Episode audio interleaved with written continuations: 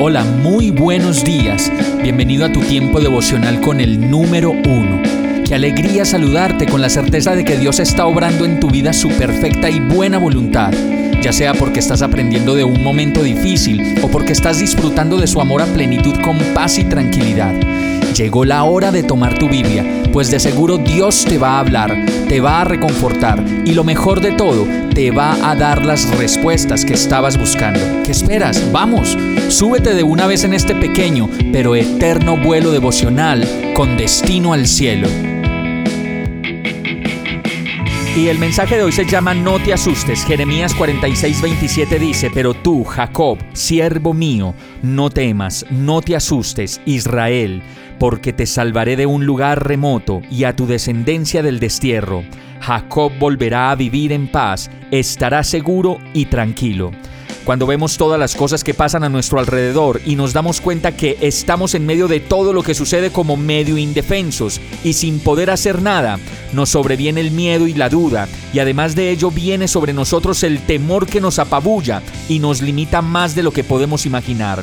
Y esto es lo que sucede en medio del relato de Jeremías, cuando recibe del Señor una palabra acerca del futuro de las naciones, que por más veloces que se hagan, en este caso para esta época, en tecnología, desarrollo o poder, no podrán huir ni el más fuerte escapar de la soberanía de Dios, pues Él es el único que puede arbitrar la tierra y traer sobre ella justicia, equilibrio, sanidad, moderación, conciencia de Dios, reverencia, equidad, y limpiarnos a todos de la ambición, la lujuria, el poder, el ego, la arrogancia, la esclavitud de nuestra propia imagen y todas aquellas maneras de ser y de existir que nos alejan de ser las personas que Dios consideró que fuéramos desde la eternidad.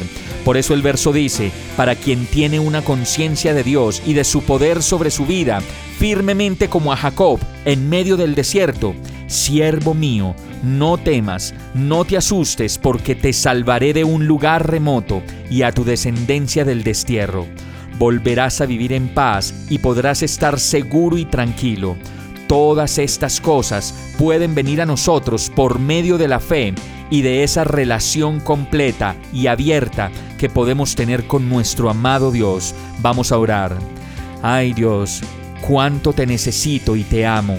Solo tú conoces mis temores y mis dudas. Solo tú sabes bien mis inseguridades, mis caídas, mi desvelo y mi preocupación. Perdóname otra vez por pretender resolverlo todo sin ti y en mis propias fuerzas. Yo sé que en medio de lo que sucede a mi alrededor, mi respuesta eres tú y nada más que tú. Gracias por darme la seguridad y descanso con tu palabra. Siervo tuyo soy, y hoy decido no temer ni asustarme, porque solo tú me sacas de lugares difíciles y de situaciones peores. Y no solo lo haces conmigo, sino que también lo haces con mis hijas, mis hijos, mi familia y todos los que me rodean y te conocen. Por eso oro a ti, confiado, seguro y dichoso de que estás obrando tu perfecta voluntad en mi vida, en el nombre de Jesús. Amén. Hemos llegado al final de este tiempo con el número uno. No te detengas, sigue meditando durante todo tu día en Dios, descansa en Él, suelta los remos y déjate llevar por el viento suave y apacible de su Santo Espíritu. Solo compártelo con quien lo necesite y ames.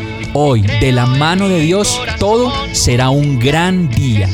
Para más información visita nuestra página www.iglesiabierta.com o llámanos al 313-334-0116.